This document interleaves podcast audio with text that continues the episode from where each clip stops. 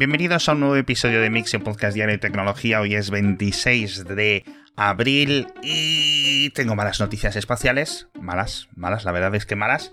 No tienen que ver con la Starship, pero se está poniendo un mes de abril eh, terrible para la industria aeroespacial mundial.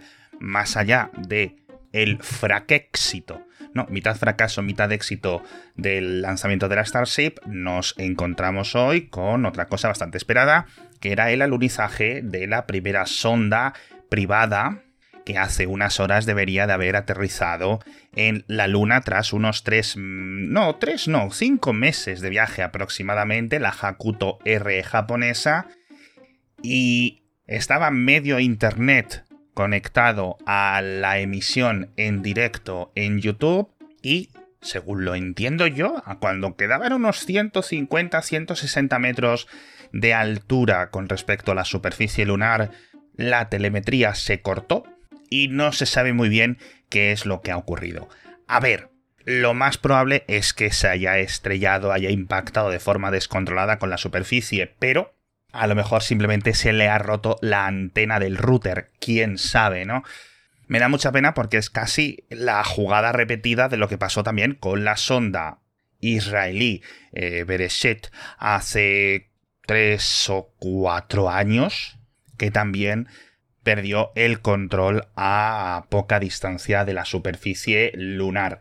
Una pena, francamente, porque este tipo de iniciativas son más que interesantes y además dentro de la Hakuto R iba el pequeño rover del tamaño de un coche teledirigido diseñado por Emiratos Árabes Unidos. Así que era una misión pues bastante importante para los dos países. Oye, que a lo mejor está ahí en perfectas condiciones, quién sabe. Cuando ocurrió con la sonda israelí, en dos semanas, cuando una sonda de observación estadounidense pasó por la zona, pudo fotografiar y ahí vimos claramente el cráter. Así que no perdamos la esperanza, pero también seamos un poco realistas. Como realistas es lo que por fin ha decidido hacer la CNSA, la Agencia Espacial China, que ha revelado o ha admitido lo que era un secreto a voces y es que su sonda marciana Zhurong, este rover, en este caso ya sí mucho más grande, creo que unos 3 metros de largo aproximadamente, y es que ya se iba a cumplir casi un año en los que no se había movido. Se estaba observando claramente por diferentes misiones en la órbita marciana que el robot estaba ahí quieto y que no iba para adelante ni iba para atrás. Ya sabéis que estos elementos aeroespaciales en China lo llevan con un poco más de secretismo, pero bueno, ha durado dos años eh, desde que se aterrizó, es decir, llegó en mayo de 2021, estuvo en operaciones hasta mayo de 2023, en los que aproximadamente se desplazó unos dos kilómetros, que sigue siendo una locura de éxito de misión, lo que pasa es que desde la NASA tienen esto ya súper maquetado y cualquier cosa parece nimia a su lado, pero enviar una sonda a otro planeta que recorra dos kilómetros durante un año es algo a nivel de ingeniería increíble. Y cuando entró en hibernación, en mayo de 2022, para pasar esas épocas más frías, con menos sol, etcétera, pues algún tipo de tormenta de polvo lo acabaría enterrando parcialmente o al menos tapando los paneles solares y ya no hay ni telemetría, ni contacto, ni posible reinicio, ni nada. Así que hasta que no llegue algún señor o alguna señora a Marte en unos años y quite el polvo de encima, no lo vamos a poder volver a ver.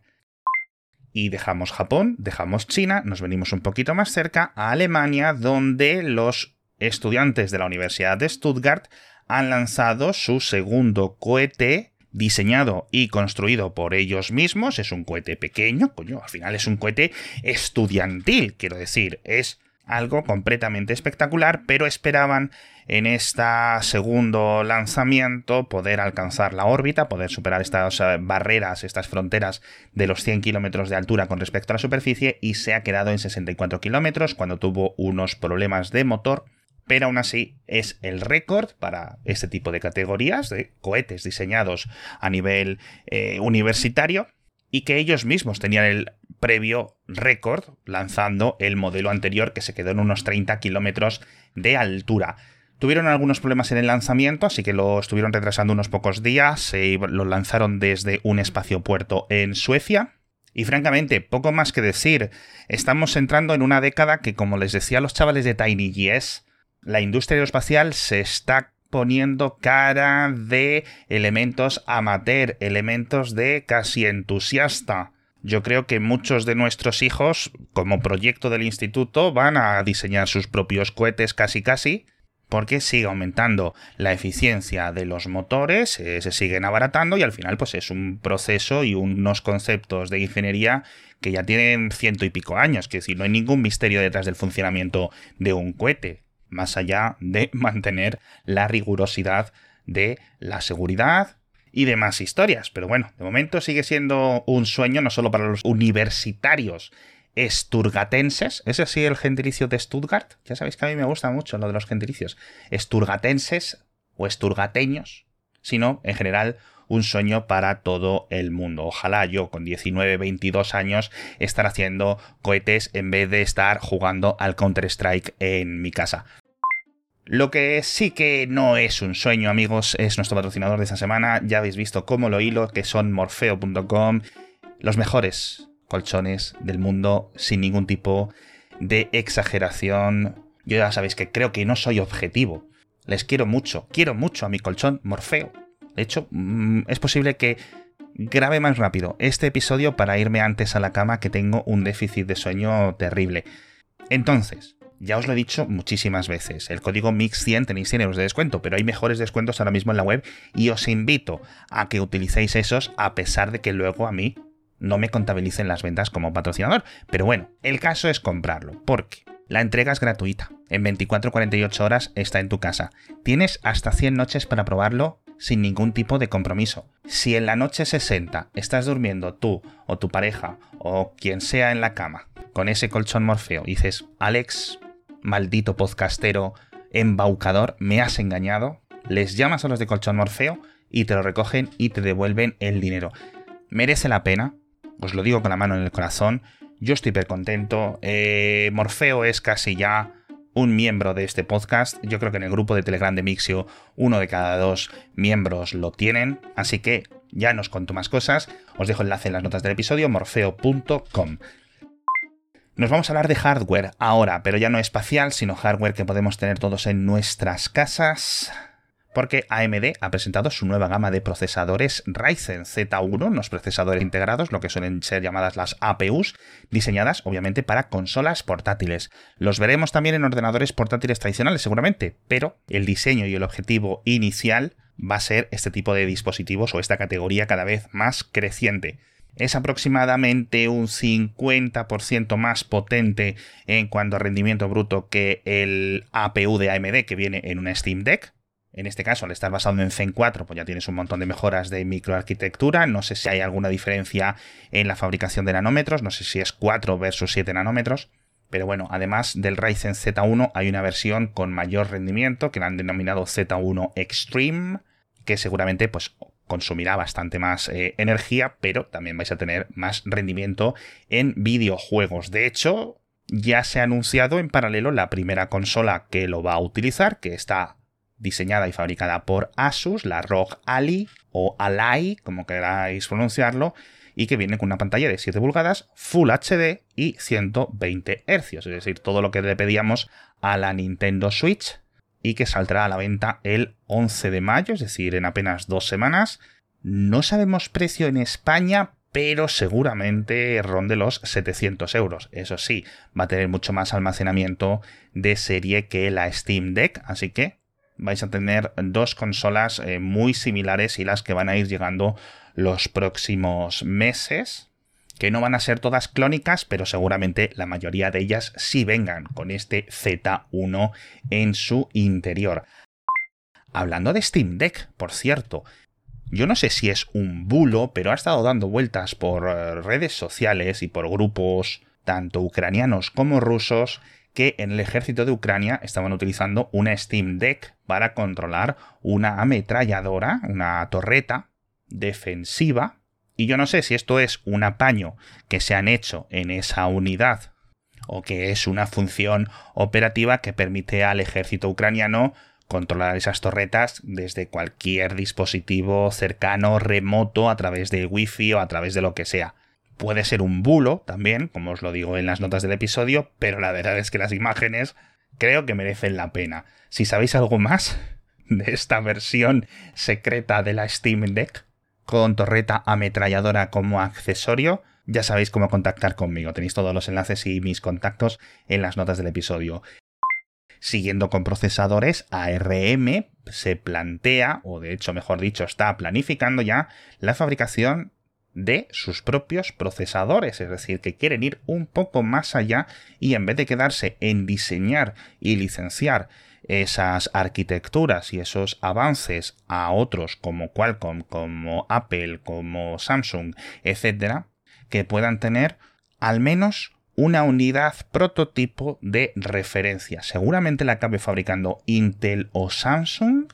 Y como esto no es una información oficial que venga de la compañía, sino que lo ha contado el Financial Times, que tiene periodistas completamente infiltrados dentro de la empresa, porque llevan dos o tres años dando exclusiva tras exclusiva, pues francamente, lo doy por hecho. ¿Significa esto que ARM se va a poner a fabricar sus propios procesadores y que los vas a poder comprar eh, como unidades de referencia, como los que fabrica, por ejemplo, Nvidia, además de diseñar sus propios chips, pone los chips en algunas tarjetas gráficas y las vende bajo su propia marca, en vez de esperar a que otra empresa lo meta en una placa y lo venda, como puede ser Asus, Gigabyte, etc.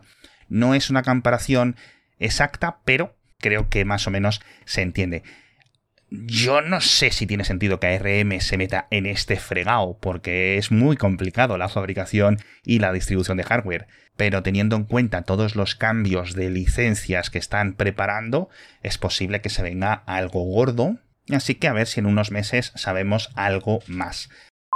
Algunas cositas más antes de acabar este episodio. OpenAI quiere registrar la marca GPT Parece que ya lo intentaron en noviembre, diciembre de 2022, tuvieron algunos problemas burocráticos en las oficinas de patentes estadounidenses, esto es algo que deberían de ir repitiendo en múltiples zonas económicas, es decir, que la Unión Europea debería de tener una suya, en Japón otra, en Brasil otra, en Estados Unidos otra, etcétera, etcétera, etcétera.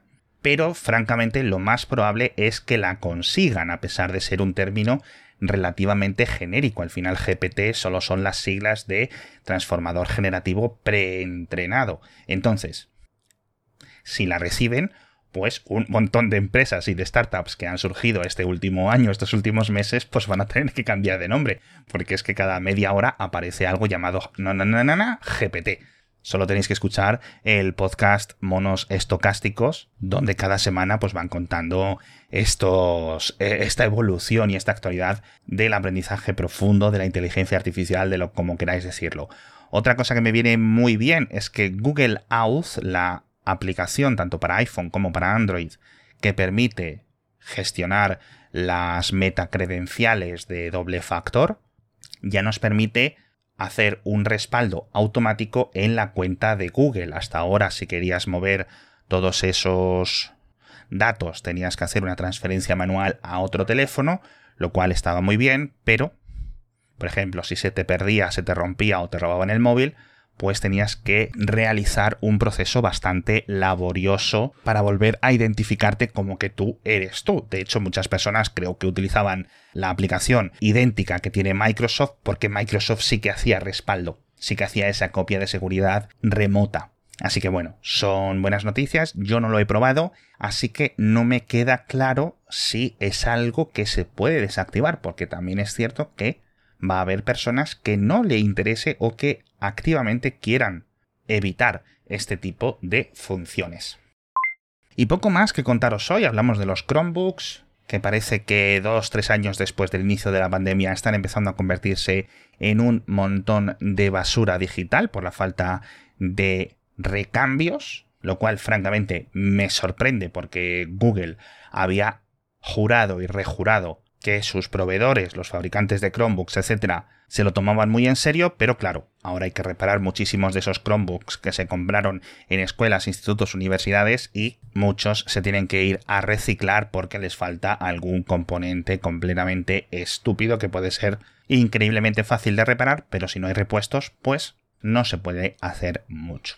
En fin, con estas noticias terribles a nivel aeroespacial nos despedimos. Me da mucha pena, la verdad, por los estudiantes eh, alemanes, por la empresa de la Hakuto R y por la CNSA, porque, oye, han estado años trabajando en sus respectivas misiones para acabar un poco antes de lo previsto. Pero bueno, la industria aeroespacial avanza, al igual que avanza lo de los videojuegos con los Ryzen Z1 que os comentaba, así que tampoco nos podemos quejar mucho. Con esto me despido. Muchísimas gracias a todos por estar conmigo un día más y nos vemos mañana con más noticias de tecnología.